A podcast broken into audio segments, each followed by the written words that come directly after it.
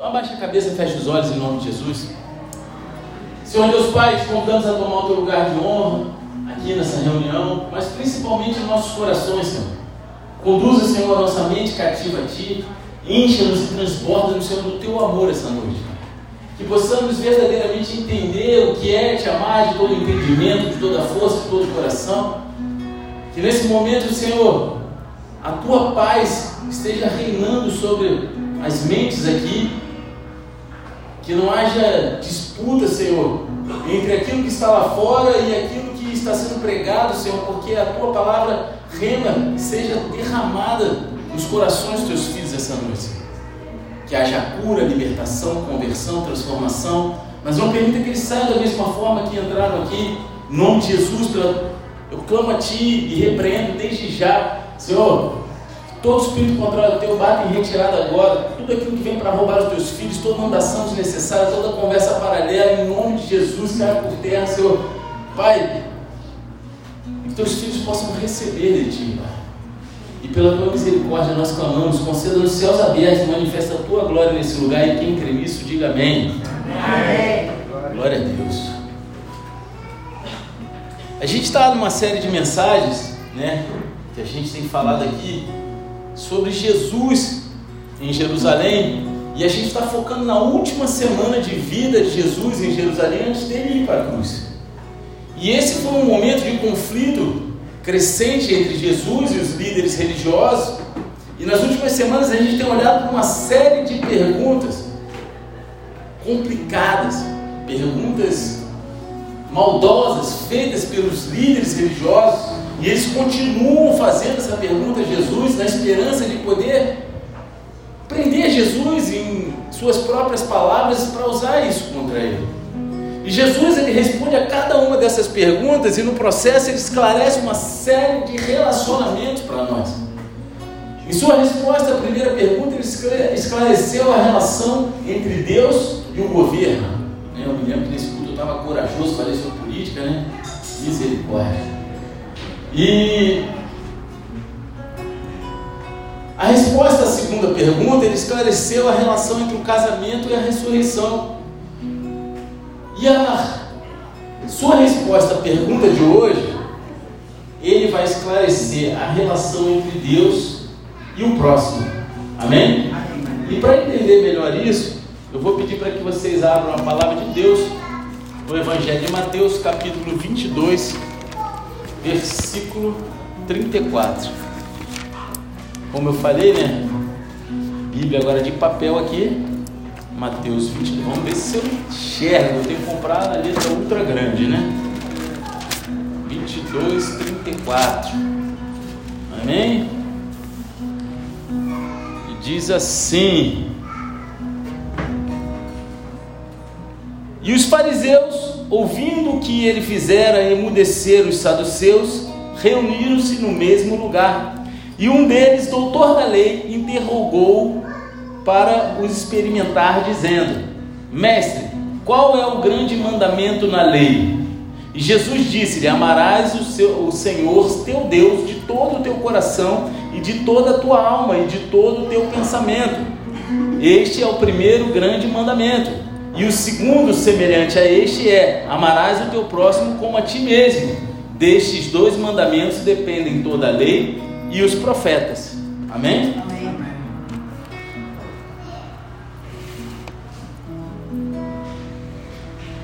Ame o Senhor teu Deus de todo o coração, de toda a alma, de todo entendimento. A mensagem de hoje é sobre amar a Deus e amar o próximo. Porque não existe nada mais importante do que o amor.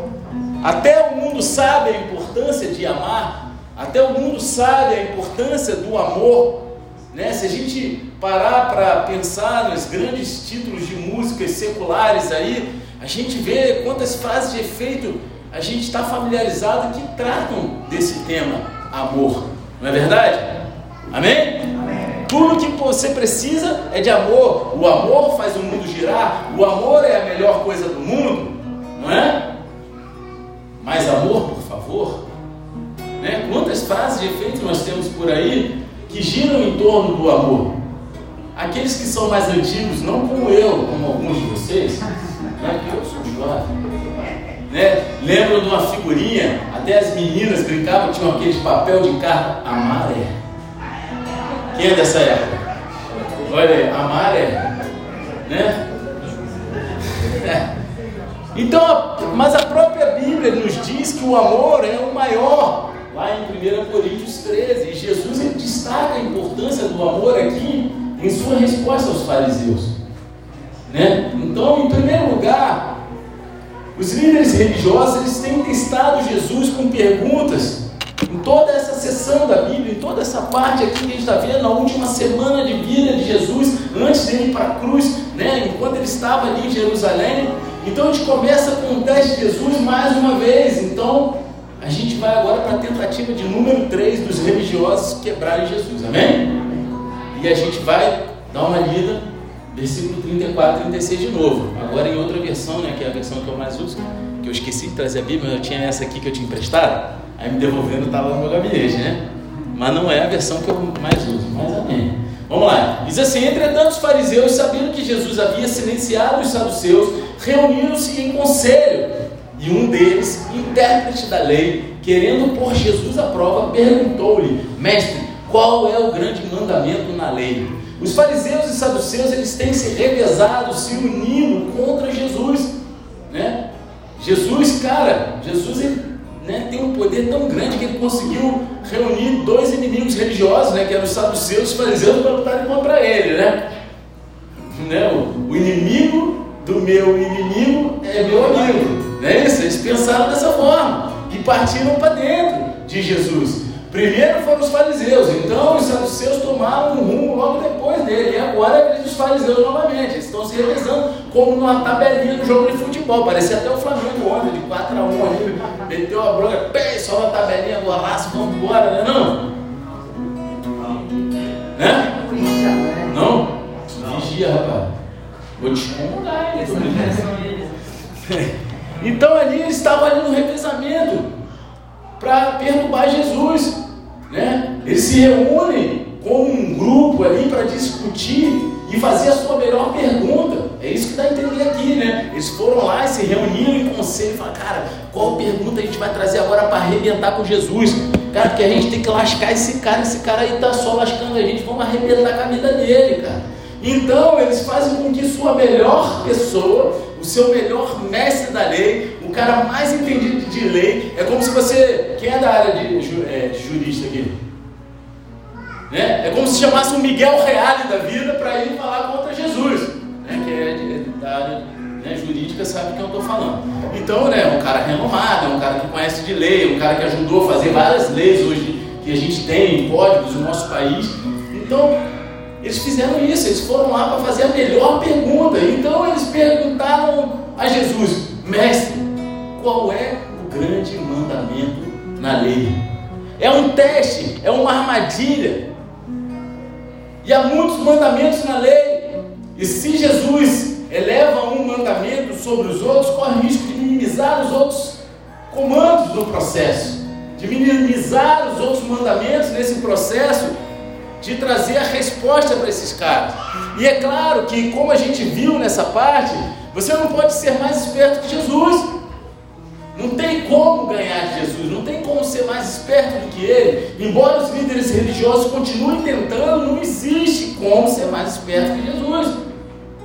E na verdade, quando Jesus ele responde a pergunta deles, ele não apenas não minimiza nenhum dos mandamentos de Deus, mas também ele eleva todos os mandamentos de Deus nesse processo dessa resposta. Porque, como eu tenho falado aqui, Jesus, ele, na simplicidade dele, ele traz as respostas que responde muito mais do que os caras perguntam, mas na simplicidade no amor, né? Isso não quer dizer que ele não era duro, porque o amor não é moleza, não é pudinzinho, né? O amor muitas vezes vem em forma de vale cajado, porque o Salmo fala que a tua vara, o teu cajado consolam. Não é isso? Só que os crentes têm medo, né, cara? E né, não querem ser consolados. Né? Então, Jesus ele não só não minimiza nenhum dos mandamentos, como ele eleva uma proporção muito maior dos demais mandamentos. Os fariseus eles tinham motivos errados, ardilosos ao se aproximarem de Jesus. Mas como uma pessoa disse certa vez e falou assim, é bom para nós que tal pergunta tenha sido feita a ele, para que pudéssemos ter a sua resposta. Amém. Não é isso? Sabe aquele negócio quando você está na faculdade, na escola, você está doido para perguntar um negócio que não pergunta? Mas aí vai um cara corajoso, vai lá e pergunta, e aquilo ali, tu fica feliz com aquilo ali. Né? Então que bom que esses mané fizeram essa pergunta, né? Que aí assim a gente tem essa resposta. Não precisou a gente ficar de maldade nem de vacilaçagem, como diz né, o, o Vaninho. Quem é o Vaninho? Não está aí hoje, teve que buscar o Vinícius lá na. Ah, sei lá onde lá mas amém. Né? Não pode ficar de vacilação, a gente recebeu. Então Jesus ele responde a pergunta dele de forma clara, direta e com autoridade. Né? Mateus 22, 37 a 39 diz assim: Jesus respondeu: Ame o Senhor, o seu Deus, de todo o seu coração, de toda a sua alma e de todo o seu entendimento. E esse é o grande primeiro mandamento. E o segundo, semelhante a este, é ame o seu próximo como você ama a si mesmo. Assim, eu não vou entrar nesse mérito, mas eu quero assim, chamar a atenção para vocês rapidamente, que não, não faz parte da pregação, que o segundo mandamento são dois em um, né? É tipo aquele shampoo e condicionador, né? Dois em um. Pô, dois em um é. Porque você tem que se amar para poder amar o próximo. Você está entendendo? Então, é dois em um. Você né, ame ao próximo como ama a si mesmo. Mas se você não tem um amor próprio, como você vai amar o próximo? Tem muita gente que não tem amor próprio. Tem muita gente que está dentro da igreja e não tem amor próprio. É verdade, pastor? É. É verdade. E é a mais pura verdade. Mas dando continuidade, de acordo com Jesus, o amor a Deus e ao próximo são os dois mandamentos mais importantes que a gente tem na lei. Amém? Vemos isso mesmo nos dez mandamentos, onde os quatro primeiros mandamentos têm a ver com amar a Deus, e os últimos seis mandamentos têm a ver com pessoas, o amor às pessoas. Amém? O amor ao próximo. Então agora, pode parecer que Jesus está trapaceando aqui, está sendo né, meio maldoso com os caras. Ele dá dois mandamentos em, em vez de apenas um, os caras perguntaram qual é o maior. Ele vem e dá dois unção dobrada, né, meu irmão? O cara é, é fera. Mas ele claramente faz no primeiro mandamento o mais importante dos dois. E ele apresenta o segundo mandamento como parte do primeiro. É como se fosse um anexo, sabe? Quando você né, compra uma casa e tem um anexo ali maneirinho, né, área gourmet. É isso que Deus fez, é isso que Jesus fez. Ele apresentou a casa e a área gourmet da casa. Ele falou aqui, ó, tem um anexo aqui da parada aqui, ó. O maior é esse aqui. Mas eles andam juntos, cara.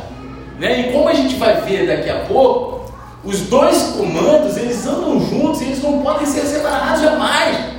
Só que a gente vai primeiro olhar para cada um dos mandamentos separadamente, amém? Então não vou falar não. Vocês estão aqui comigo? Vocês estão igual nos avisos? Olha aí, rapaz, estou de olho em vocês.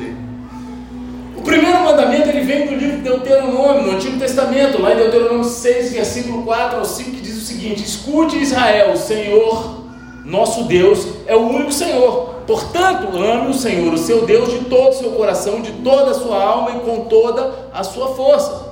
Para aqueles que dizem que o Antigo Testamento não vale mais nada, é a Bíblia que Jesus lia e é o que ele ministra no Novo Testamento. Amém? Amém. Então, é, eu não vou entrar nesse método agora não, porque não tem nada a ver. Então está lá no livro de Deuteronômio, isso que Jesus falou está lá, ele tirou do Antigo Testamento. E essa foi uma das passagens bíblicas mais importantes para o povo judeu. E isso faz parte do que é chamado de Shema, que é uma oração dos judeus devotos, continua a recitar todas as manhãs e todas as noites até hoje. Jesus diz que esse é o maior mandamento. Isso faz parte das orações diárias dos judeus. Ou seja, é uma das passagens mais importantes para o povo judeu. Observe que quem você é ordenado a amar nesse mandamento. Jesus diz: você deve amar o Senhor, seu Deus. O comando é amar o Senhor. não um Deus de sua própria escolha, mas o Senhor, o seu Deus, o Todo-Poderoso. Né? Ou seja, o Deus que se revelou a Israel através das Escrituras, o Deus que eventualmente se revelou através de Jesus, o Filho dele. Então, as três eliminatórias que Jesus adiciona ao comando, Jesus diz: vamos observar, ele fala: ame o Senhor, o seu Deus, de todo o coração, de toda a sua alma e de todo o seu entendimento. É interessante a Bíblia, porque a Bíblia geralmente ela varia os termos dessa expressão no ciclo. Quem já leu a Bíblia toda aí?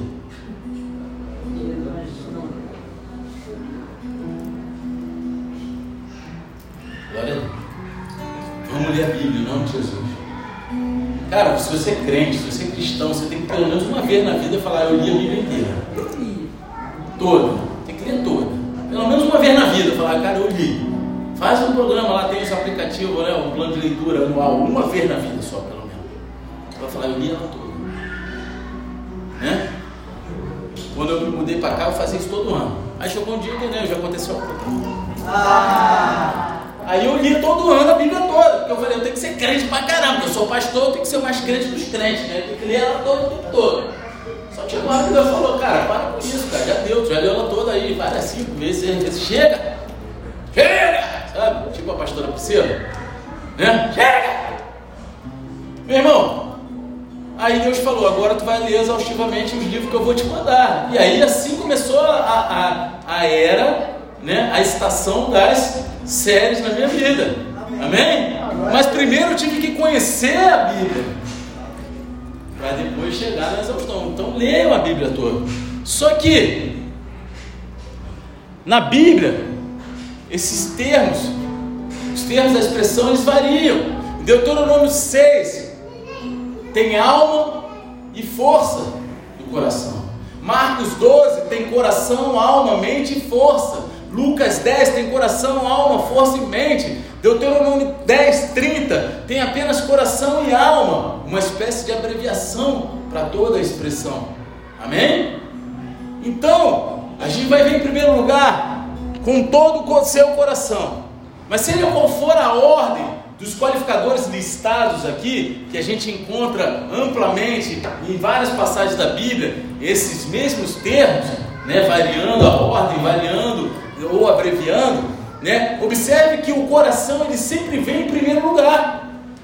O coração ele está sempre em primeiro lugar, e isso porque o seu coração nas Escrituras ele se refere ao centro do seu ser, o centro dos seus sentimentos. É, ele fala de entranhas, porque dali fluem todos os seus sentimentos, todos os seus pensamentos, todos, as palavras e ações eles se originam das suas entranhas, ou seja, do seu coração. E assim amar a Deus de todo o seu coração significa amar a Deus não apenas com as suas afeições naturais, mas das profundezas e do centro do teu ser. Algo assim, além do que você possa imaginar. Jesus diz que ame o Senhor, o seu Deus, de todo o seu coração. Ou seja, não é metade do coração, não é só um pouquinho, não é 99,9%, é de todo, toda a integralidade, é 100%. É isso ou nada. Oh, então aquele ditado quando eu era pequeno, você me fala 99, não foi 100, você não está satisfeito. É, com Deus não funciona 99. Você entendeu? Não funciona. Sabe por quê? Porque Deus ele te fez inteiro e perfeito aos olhos dele. Está entendendo o que eu estou falando?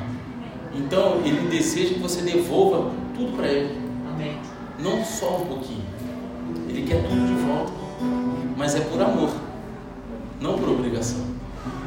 Em segundo lugar, ele fala com toda a sua alma. A sua alma ela se refere a quem você é, a sua vida, a sua pessoa, as suas emoções, disposições, todas aquelas coisas que te marcam como uma pessoa única, feita à imagem de Deus.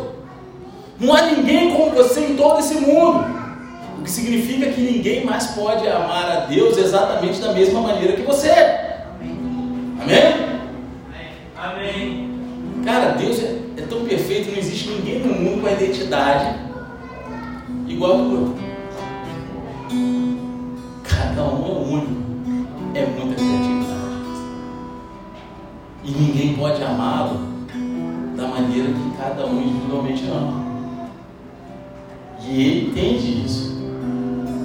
Jesus ele diz que ame o Senhor seu Deus com toda a sua alma, com todos os teus sentimentos e emoções, com tudo.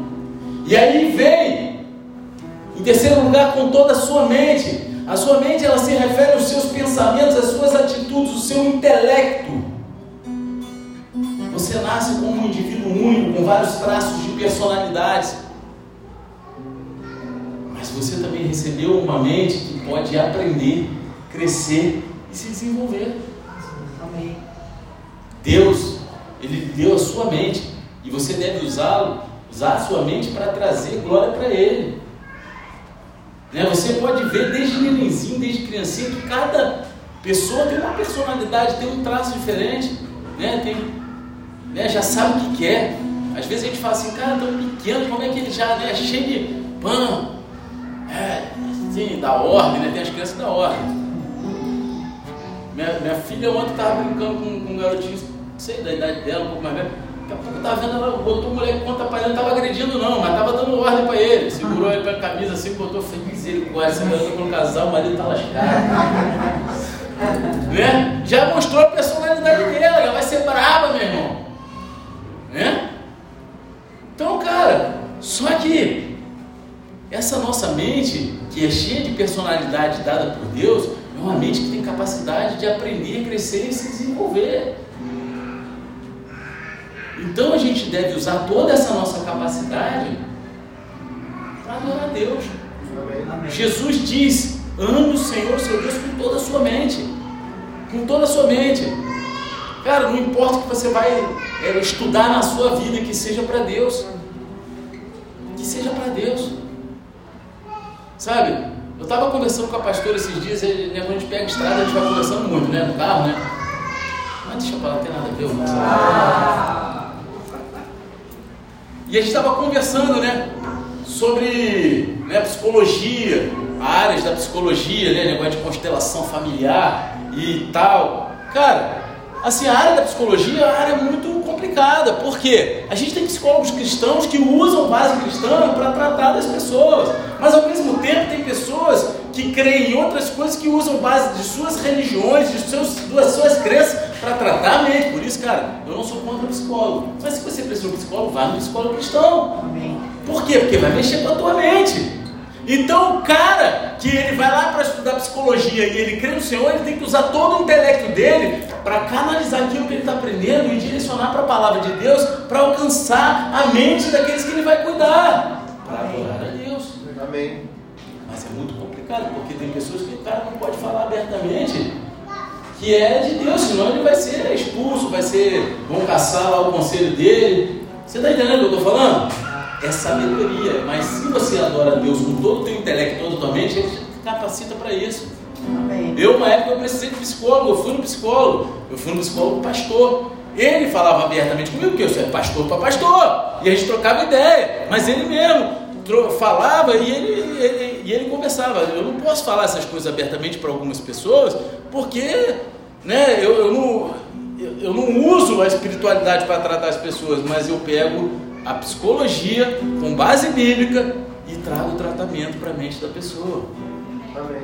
Porque se ele falar de Jesus no meio do tratamento, tem gente que vai dar um tapa na cara e sair correndo. Tem gente que vai endemoniar e pular da janela, né? O psicólogo matou. Está entendendo o que eu estou falando? Então vamos lá para a próxima?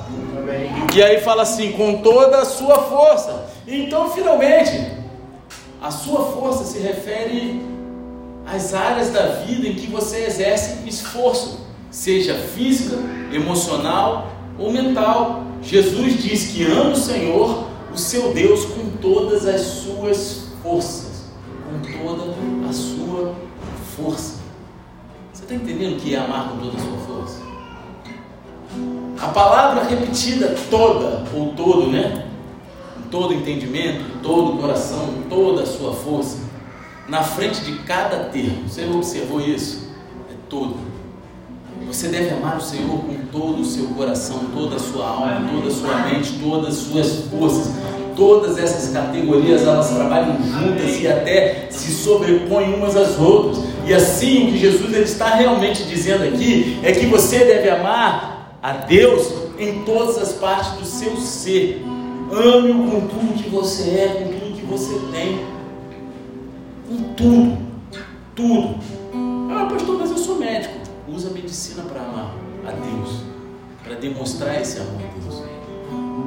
É, é, eu ia falar algo. Tem algum médico aqui? Não. Vou falar não, deixa eu ah. Infelizmente, cara, ele falou até um processo de você de medicina aí. Não, não, não, Jesus. Infelizmente é uma área que entristece muito hoje em dia. A grande maioria dos médicos hoje se formam pensando no dinheiro, não pensam na vida. É um mínimo que não tem amor nem por Deus muito menos pelo próximo. Uma vez pegaram para cuidar minha mãe, ela tem síndrome do pânico, prolapso naval mitral. Ela, pô, é, tipo assim, né? Quem é do mundo sabe o que eu vou falar, parece até o Zé Meningite. Tem tudo até tipo de doença mesmo. Tem mesmo. Então não pode tomar um monte de remédio. Não pode. Chegou no hospital para ser tratada, ela estava com a dor, não sei aonde, não me lembro. Aí chegou pro médico e falou, cara, eu não posso tomar isso, isso, isso, isso, isso, isso, isso. Aí deu um relatório pro cara cara foi, mandou o enfermeiro lá o remédio que ela não podia. Ela quase morreu do coração. Minha irmã me ligou, eu morava no Rio ainda. Me ligou correndo. Eu fui lá no pronto atendimento para ver. Não é hospital público não, tá? Era particular. Fui lá. Falei com o médico, cara, você deu o remédio, o que a gente vai fazer para reverter esse quadro? Isso aqui não fui eu que dei, foi o meu colega que já saiu do plantão. E se você quiser resolver alguma coisa, você fala pro teu advogado. Meu irmão, eu falei assim, ó, advogado eu vou procurar se tua, minha mãe morrer. Mas enquanto ela está viva, a tua obrigação é manter ela viva e salvar a vida dela. Então faz a tua parte que se tiver que entrar advogado, eu vou arrebentar a tua vida. O cara rapidinho se mexeu. Ou seja, o amor à vida ficou por último. Eu faço parte de uma família que metade é da, da medicina e metade é jurista. O primeiro livro de semiologia médica do Brasil foi escrito pelo meu bisavô, né, chamado Vieira Romero. Cara, o cara não era crente, não mas ele uma vez por semana ele fez um puxadinho na varanda dele e atendia a população menos provida de dinheiro. As pessoas com gratidão pagavam ele com galinha, cabrito, bezerro e entregavam o que tinha por gratidão, porque ele se formou para salvar vidas, não para ganhar dinheiro. Ganhar dinheiro foi consequência da mente dele estar completamente voltada para salvar vidas. E aquele que adora Deus, eu estou falando da medicina, mas isso pode ser usado para o advogado, para o dentista, para o empresário. Cara, eu fico às vezes entristecido um cara que é médico, cristão, e ele não se doa que uma vez por mês para atender de graça a, a, população. O cara que é dentista não se doa uma vez por mês, não estou falando uma vez por semana não. Meu bisavô não era cristão, tá? Era cristão, mas não era crente. Amém? Ele era católico. Ele atendia uma vez por semana. Ele atendia uma vez por semana. Cara, é com todo o nosso ser. Se Deus te deu um intelecto para você se formar em alguma coisa, você tem usado isso para devolver para Deus a glória? Porque se você faz isso, você vai ganhar muito mais vezes do que você imagina. Hoje a gente vive num tempo onde as igrejas, e as igrejas que eu digo, não digo de denominação, a igreja, as pessoas que estão dentro da igreja têm dificuldade de abrir a boca para falar de Jesus. Tem dificuldade de, com seus intelectos, com suas, suas faculdades, seus títulos, demonstrar o amor a Deus e de Deus. Mas está. Aí a justificativa. Mas Jesus falou, está escrito na Bíblia. Chegará um tempo que o amor de muitos se esfriará, mas que não seja o meu. Amém. A gente não pode aceitar que seja o nosso. O mundo vai se esfriar, mas a igreja não pode.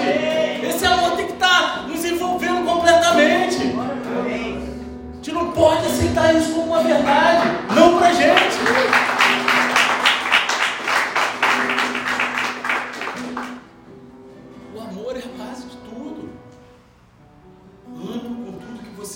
Você tem. Estou falando para você. Não estou falando para você de você pegar tudo que você tem, entregar na igreja, isso não tem nada a ver. Mas se Deus te dá provisão, te dá condição de alcançar mais vidas, ir para lugares, use os recursos que Deus está te dando para adorá-lo e para alcançar mais vidas. Se Deus te dá intelecto para isso, use tudo que Deus está te dando para alcançar mais vidas. Não se cale, O tempo está acabando. Isso é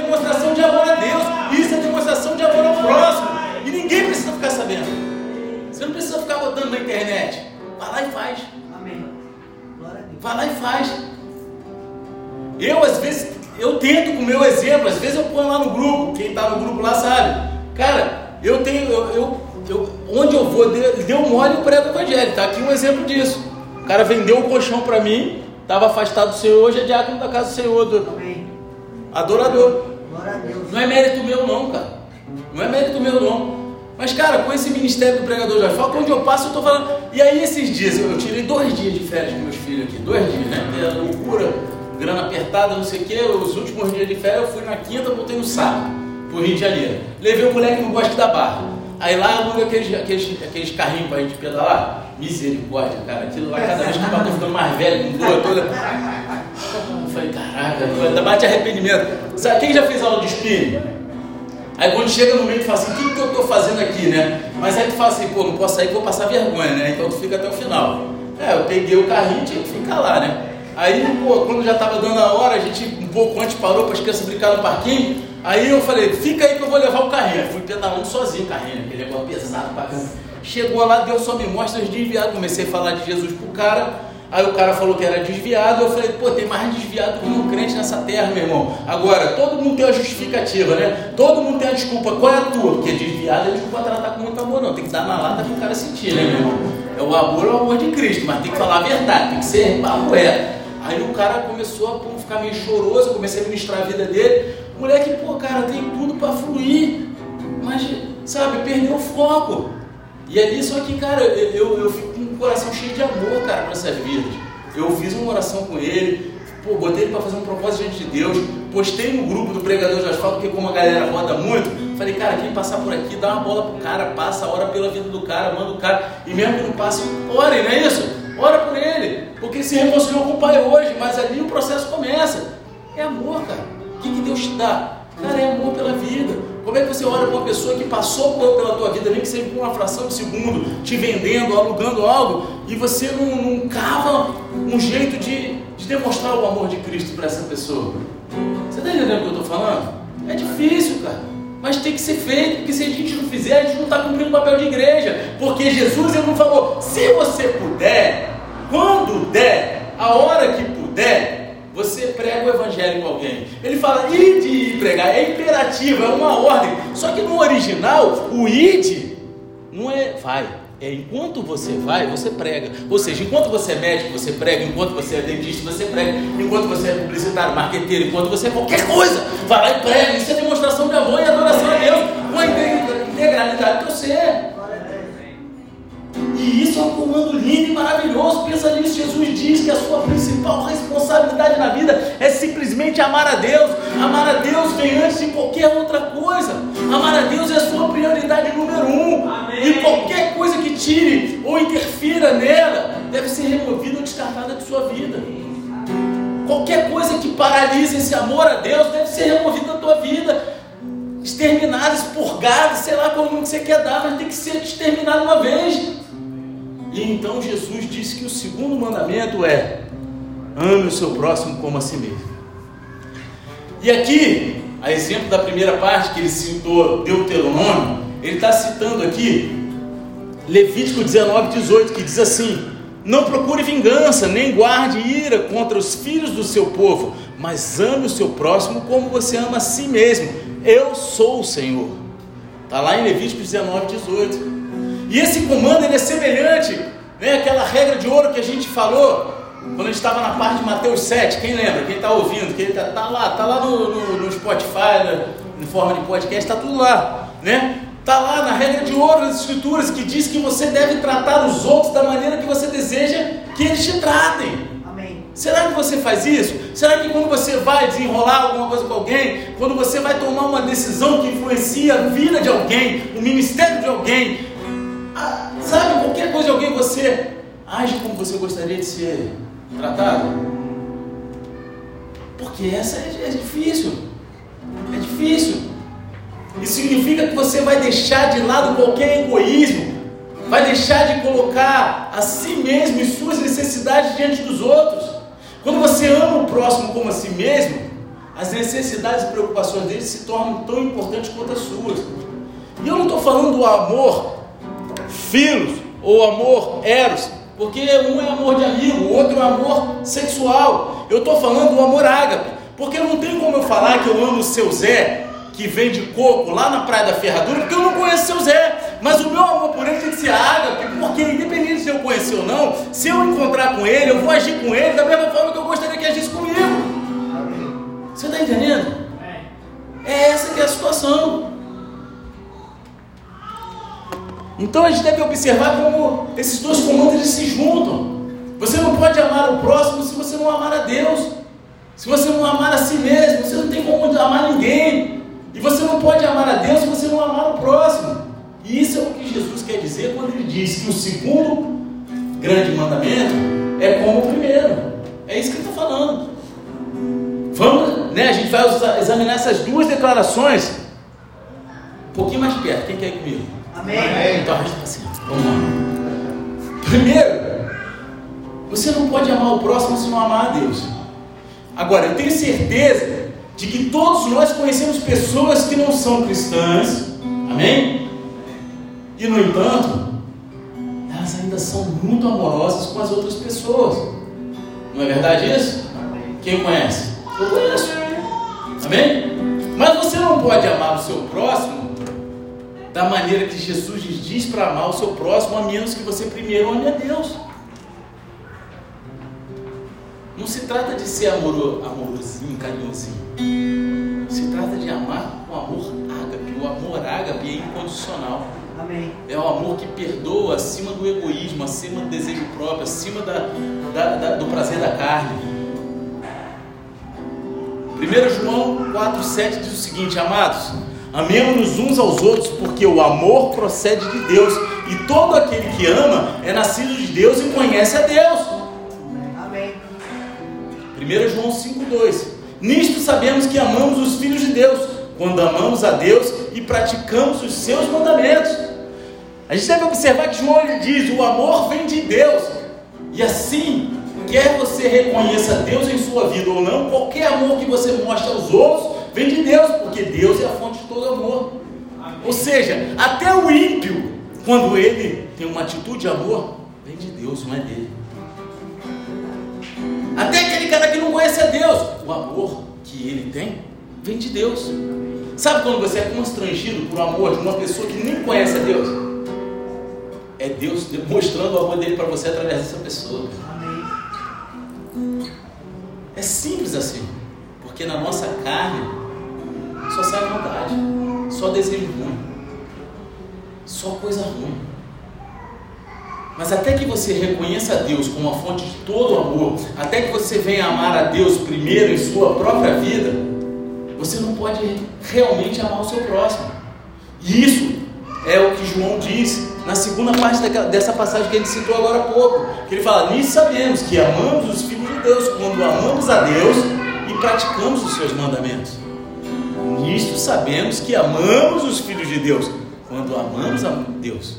Ou seja, esse amor só é genuíno para o próximo quando verdadeiramente você ama a Deus. Amém? Como você sabe que ama as outras pessoas? Amando a Deus e cumprindo os mandamentos de Deus. É isso que está escrito aqui. E mais uma vez, os dois comandos, os dois mandamentos estão caminhando juntos. Você não pode realmente amar o seu próximo a menos que o primeiro, em primeiro lugar, você ame a Deus. Não tem como. A não ser que, sabe? A não ser que você ame a Deus em primeiro lugar e cumpra os mandamentos de Deus, não tem como você amar o próximo genuinamente. Você não pode amar o próximo se você não amar a Deus. Agora, o inverso também é verdadeiro. Você não pode amar a Deus se você não amar o próximo. 1 João 4,20 diz: Se alguém disser amo a Deus, mas odiar o seu irmão, esse é mentiroso. Sabe quando você fala assim? Não, eu já perdoei, mas ele lá eu tá. Ah, eu amo a sua vida. Você não tem coragem de olhar para a pessoa e falar eu te amo. Eu falo para todos vocês eu te amo. Que é diferente amar a vida da pessoa e amar a pessoa. Vocês sabem disso, né? Amém? Eu amo a sua vida. É o cara que tem medo de falar que ama. Eu amo a sua vida, irmão. Eu amo a sua vida, irmão.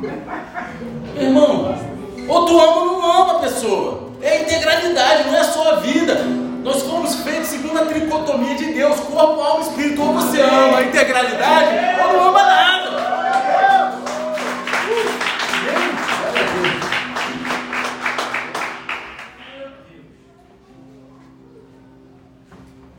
E aí continua: Pois quem não ama o seu irmão, a quem vê, não pode amar a Deus a quem não vê. Se você olha para o teu irmãozinho do lado aí, aquele cara que, sabe, é um espinho cravado na tua carne, meu irmão. Carne de pescoço perturba a tua vida, e você não consegue amar ele, tu não ama Deus de verdade.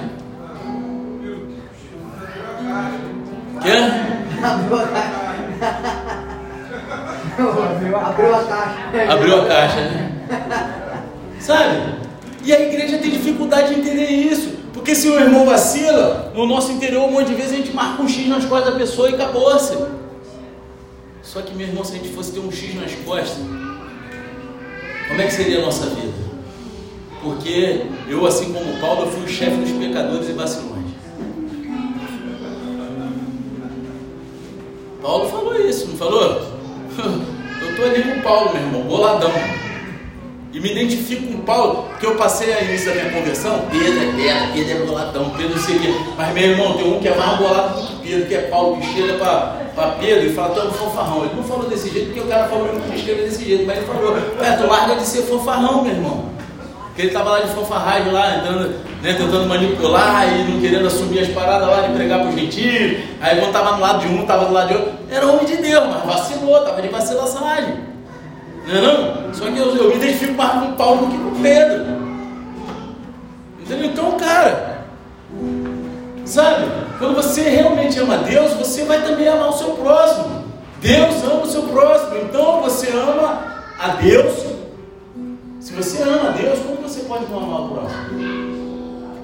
você pode olhar para o próximo e odiar ele, querer que ele não esteja do teu lado, querer que ele esteja longe? Cara, você quer uma coisa? Sabe por que, que você vê se a pessoa tem Cristo no coração? Quando ela, é, qualquer coisa que aconteça, ela leva para o lado pessoal. Ela acha que você está contra ela, que você errou contra ela, que você. É tudo pessoal. Aí, sabe, você fala que assim, meu irmão, tu não é a última Coca-Cola do deserto, não, meu filho.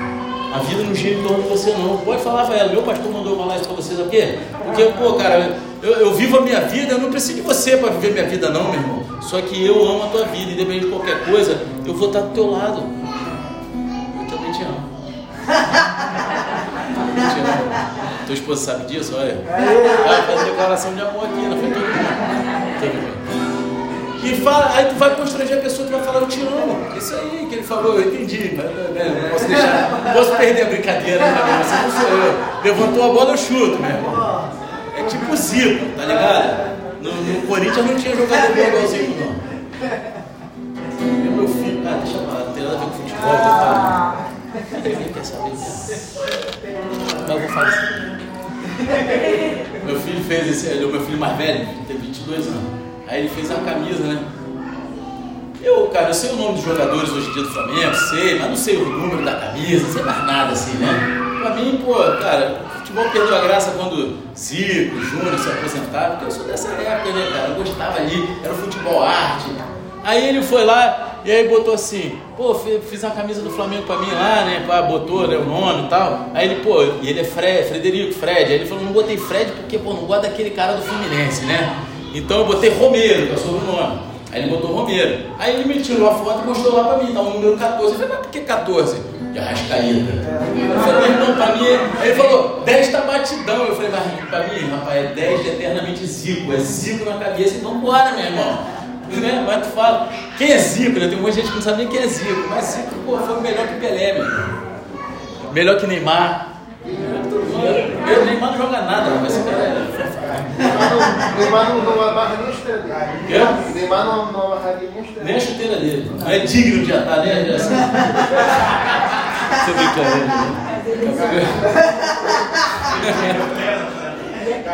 Vocês são bobo pra caramba. Sabe, mas só que voltando para a palavra, mais uma vez, os dois comandos, eles caminham juntos. Seu amor por Deus, ele flui para o seu amor pelo próximo. E o seu amor pelo próximo, ele demonstra o seu amor por Deus. Você está entendendo? O segundo comando é como o primeiro. Você não pode amar o próximo se você não amar a Deus. E você não pode amar a Deus se você não amar o seu próximo. E agora, finalmente. Ah! Não falou graças a Deus, não, né? Estou de olho no senhor, rapaz. Graças a Deus. tu se converte. Tu tá, tu tá de fanfarragem comigo, tu fica falando que se converteu, mas ontem eu vi tu se segurando para não rebolar. Aí o tesouro rebolou. Tesouro rebolou. E finalmente a gente vai olhar para Mateus 22, 40, onde Jesus diz o seguinte: desses dois mandamentos dependem toda a lei e os profetas. Jesus ele acabou de dizer aos fariseus quais são os dois maiores mandamentos. Agora ele vem e diz a eles que esses dois comandos, esses dois mandamentos são os maiores. Eles são os maiores porque toda a lei e os profetas dependem deles. A lei e os profetas são como, sabe, quando você pendura a roupa assim, naquelas estacas, hein? sabe quando? Quer, quer que, sabe aquelas, quer varal que tu põe e, e levanta? Se você remover essa estaca, todas as roupas caem. Está entendendo? Se você tirar o maior mandamento de amar a Deus e o próximo, o resto dos mandamentos de Deus cai com ele. E meu irmão, só quem é criança e jogou bola perto de uma estaca dessa sabe o perigo que é derrubar as roupas limpinhas. Misericórdia, Senhor. Derruba, sai correndo, ninguém sabe quem foi. Foi o vento. Foi o vento, mãe. Não fui eu, não. Você estava jogando bola aqui? Não, tá a marca da bola naquela camisa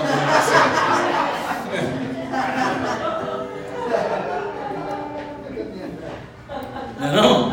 É que hoje a maioria da galera mora em apartamento não sabe do que eu estou falando, não, não, viveu com isso. Mas eu morei em casa a vida inteira. Meu avô tinha fazenda. E eu convivia com essas coisas, né? Então, meu irmão, era doideira, que a gente aprontava, né, meu irmão? Eu aposto que a maioria de vocês aqui nunca fez bolo de terra e ornava com focinha. E fingia que estava comendo lá com a galera. A maioria de vocês talvez não sabe nem o que, que é burro sem rabo. Talvez vai falar que burro sem rabo é só aqueles caras que carregam o negócio. Mas tem a brincadeira do burro sem rabo também, quem conhece?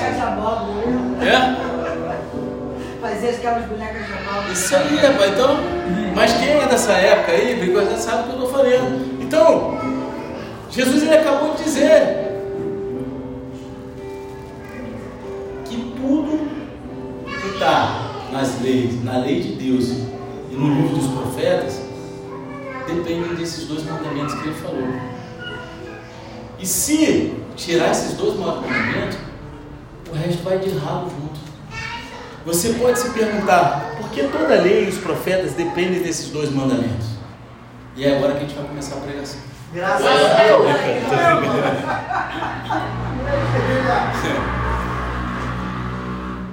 A gente encontra três razões na palavra de Deus. A primeira, porque o amor, ele é o cumprimento da lei. Em segundo lugar, o amor ele nunca pode ser usado como desculpa para o pecado. Em terceiro lugar, porque a lei, ela é uma peça única. Quando você quebra uma parte da lei, você é culpado de quebrar toda ela. Eu ia trazer uma caneca, mas não encontrei nenhuma que eu desejasse quebrar para mostrar para vocês. Sabe quando você quebra a alça da caneca? Você quebrou a caneca, acabou, ela perdeu o propósito dela. E a mesma coisa, a lei. Se você quebrar uma parte da lei, você quebrou toda ela. Acabou, você perdeu o propósito, perdeu o foco e não utilizou todo o propósito daquilo ali. Amém? Amém. Então vamos analisar brevemente, rapidinho, eu prometo. Cada um desses aqui para finalizar, quem quer? Amém. Então vamos para cima, vamos lá. Porque toda lei e os profetas dependem desses dois mandamentos. Em primeiro lugar, porque o amor é o cumprimento da lei. Romanos 13, do 8 ao 10, diz o seguinte: Não fiquem devendo nada a ninguém, exceto o amor de uns para com os outros. Pois quem ama o próximo cumpre a lei. Pois esses mandamentos, não cometa adultério, não mate, não furte, não cobice, e qualquer outro mandamento que houver, todos se resumem nessa palavra: ame o seu próximo como você ama a si mesmo. O amor não pratica o mal contra o próximo, portanto, o cumprimento da lei é o amor. Amém. Aqui Deus ele nos diz que todos os mandamentos podem ser resumidos pelo único comando de amar o próximo como a si mesmo. E isso não significa que você possa simplesmente se livrar do resto dos mandamentos. A gente precisa do resto dos mandamentos de Deus para nos dizer como devemos amar a Deus e os outros. Esse aqui norteia tudo. Só que os outros mandamentos eles dizem como usar esse amor. Em qual direcionamento usar? Você está entendendo? Todos os mandamentos são reduzidos pelo comando do amor. Mas o mandamento do amor é desenvolvido pelos vários mandamentos. Então, essa é a primeira razão pela qual toda a lei e os profetas dependem desses dois mandamentos. O amor é o cumprimento da lei. Em segundo lugar, a segunda razão é que o amor ele nunca pode ser usado como desculpa para o pecado. Gálatas 5,13 diz o seguinte: Porque vocês, irmãos, foram chamados à liberdade, mas não usem a liberdade para dar ocasião à carne, pelo contrário, sejam servos uns dos outros pelo amor, porque toda lei se cumpre em um só preceito, a saber, ame o seu próximo como a você mesmo. 1 João, capítulo 5, versículo 3, parte A, né? Parte A, quando eu digo, é a primeira parte do versículo, amém? Diz assim: Porque este é o amor de Deus, que guardemos os seus mandamentos. Amor de Deus é que guardemos os seus mandamentos. Em outras palavras, você não pode dizer, não há problema eu quebrar os mandamentos de Deus enquanto eu estiver amando. Eu sou cheio de amor, então eu posso fazer o que eu quiser. Eu sou um cara amoroso, então eu estou boladão, irmão. Não é assim que funciona. Não está tudo bem de você quebrar os mandamentos porque você é um cara amoroso. Nunca é amor quebrar os mandamentos de Deus. Nunca. E isso especialmente é verdadeiro com os pecados sexuais. As pessoas muitas vezes tentam se desculpar das relações sexuais fora do casamento, dizendo: Ah, nós nos amamos. Foi amor, não, foi paixão, não foi amor. Paixão é carnal. Paixão é algo que toma a tua carne. Ah, eu caí com a mulher, eu caí porque foi uma expressão do nosso amor. E o que pode haver de errado com o amor? O amor é de Deus. Mas Deus ele deixa claro em sua palavra que o único lugar certo para o relacionamento sexual é entre o homem e a mulher na aliança do casamento. Amém. E ponto. Nunca é amar quebrar os mandamentos de Deus. E nunca é amar levar outra pessoa ao pecado. A Bíblia diz que você é chamado à liberdade, mas não deve usar essa liberdade para se entregar ao pecado. Eu prefiro servir um ao outro em amor. Amém? E essa é a segunda razão pela qual toda a lei e os profetas dependem desses dois mandamentos.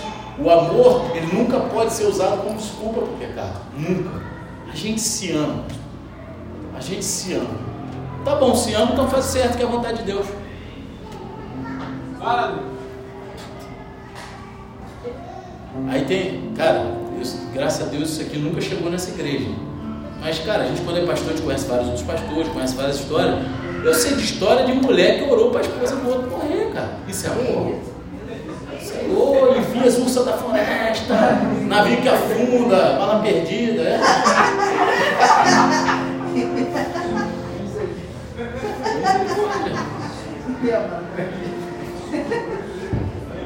Entendeu? Isso não é amor. Então, a terceira razão é que a lei é uma peça única. E quando você quebra uma parte dela, você é culpado de quebrar toda Toda. Não parcial. A lei é algo único. E tudo tem a ver com amar a Deus e ao próximo. Então, quando você quebra até mesmo uma parte dela, você é culpado de quebrar tudo isso, porque você falhou em seu dever de amar a Deus e ao próximo. Sabe quando você torna pessoal algo que aconteceu, você não consegue perdoar, você leva ferro e fogo, você quer crucificar aquela pessoa, você quer que essa pessoa pague por alguma atitude errada dela, até que as últimas consequências nem que seja segundo a tua justiça. Isso não é amor. Amor é quando você deseja a misericórdia de Deus sobre aquela vida, igual Deus teve misericórdia tua. Porque se você se olhar no espelho, você não. Nenhum de nós é merecedor de nada. Era para todo mundo estar tá aqui comendo capim pela raiz e sentado no colo do capeta. É a grande verdade. Só que a graça de Deus, o amor dele, nos alcançou. Amém. Quem somos nós para escolher esse amor das outras vidas? Abaixa a cabeça e fecha os olhos em nome de Jesus. fariseus eles testaram Jesus perguntando a ele qual é o maior mandamento de todos. Qual é o maior Jesus deu a eles dois por um, dois pelo preço de um. Ame o Senhor, o seu Deus, de todo o coração, de toda a sua alma, de toda a sua mente. E ame o seu próximo como a si mesmo. E é claro, quem de nós já cumpriu esses mandamentos de amor? Você pode dizer que amou a Deus com todo o seu coração, toda a sua mente, toda a sua força, toda a sua alma. Eu sei, eu sei que eu, eu não posso afirmar que, que eu fiz isso. Você pode dizer que amou o seu próximo como a si mesmo? Nenhum de nós pode. Há apenas um que cumpriu perfeitamente todos esses mandamentos, e o nome dele é Jesus. E por isso que precisamos vir a Cristo confessando os nossos pecados, recebendo o seu perdão e pedindo ajuda a Ele. Porque Deus é amor e todo o apoio de Deus. O maior comando é amar o Senhor, o seu Deus, com todo o seu coração, toda a sua alma, toda a sua mente, toda a sua força, e amar o seu próximo como a si mesmo.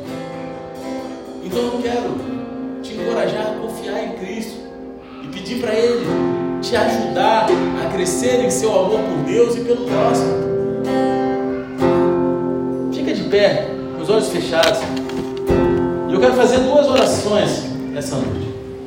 A primeira oração é que você que de repente entrou aqui pela primeira vez hoje, você tem vindo aqui nessa igreja, você tem frequentado talvez outra igreja, mas essa noite você entendeu o que é o amor de Deus por você e qual o amor que Ele quer por você. E a tua maior demonstração de amor nesse primeiro momento é você receber Jesus como teu único Senhor e Salvador. Se você ainda não fez essa oração entregando a tua vida para Jesus, e pelo amor Deus tem por você, e pelo amor que Deus pede de você, você deseja fazer essa oração essa noite, coloca a tua mão no teu coração e repita comigo. Senhor Pai, Pai, me perdoa, me perdoa por todo o tempo, todo o tempo que andei longe de Ti. Longe de Mas, essa noite, Mas essa noite eu, entrego eu entrego a minha vida, a minha vida no, teu altar, no teu altar e, reconheço e reconheço que Jesus Cristo, que Jesus Cristo aquele que morreu na cruz por mim, e ao terceiro dia, ressuscitou, é o meu único, é o meu único e suficiente, Senhor e Salvador. Pai Escreve meu nome, no, livro da vida, e me conduza, até, a eternidade. Em nome de Jesus. Amém. E amém. Continua com a tua mão no teu coração. Senhor Deus Pai, apresenta essas vidas aqui no teu altar. São filhos e filhas que se arrependeram. Entregaram seus corações a Ti. Entenderam o que é o teu amor, o que é amar a Ti e ao próximo. Senhor, conduza-o, Senhor, em amor, em graça, em paz, debaixo de Suas asas, pelo grande caminho, Senhor livre de todo mal, de toda regeneração do inferno, coloque os teus anjos acampados ao redor deles, e que eles possam, Pai, no grande dia, olhar e falar como Paulo falou: combati o bom combate, acabei a carreira e guardei a fé, em nome de Jesus.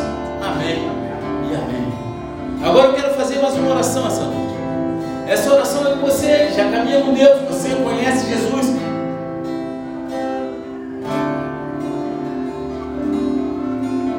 dificuldade de amar é muito grande. A dificuldade de exercer esses dois grandes mandamentos, do qual dependem toda a lei dos profetas, está sendo difícil. Você olha muitas vezes você leva para o pessoal. Você não consegue enxergar a batalha espiritual que existe para que você não rompa com esse amor. Eu quero te falar, essa grande batalha para esfriar o amor dentro das igrejas é o que mais tem tirado as vidas de dentro da igreja. É a falta do entendimento do que é o verdadeiro amor de Deus por nós Jesus ele te convida essa noite a sair do teu lugar e vir até aqui à frente como um pedido de socorro, Pai. Me ajuda a amar dá esse amor pelas vidas. Me dá um entendimento do que é amar com todo o meu entendimento, com todo o meu coração, com toda a minha mente, com toda a minha alma. Se você tem essa dificuldade,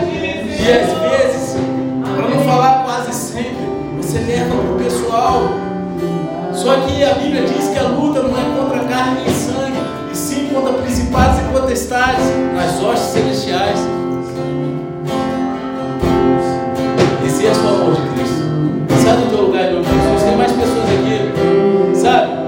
Aquele teu vizinho que você tem, é doido para dar uma, uma muqueca nele. Sai do teu lugar. E Deus ele quer transformar o teu coração.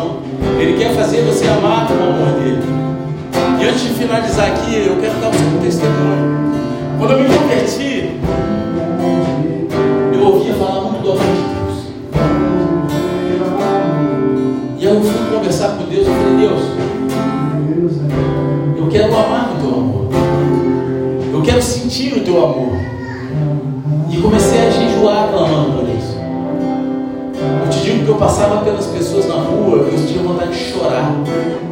Eu passava pelas pessoas em situação de rua, pedintes, pessoas que estavam em pecado, pessoas que estavam ali, e eu conseguia contemplar o que eu achava que era o amor do Pai. E ele falou assim para mim: esse é um décimo do amor que eu sinto por vocês. Porque se eu derramasse todo o meu amor, você não seria capaz de suportar.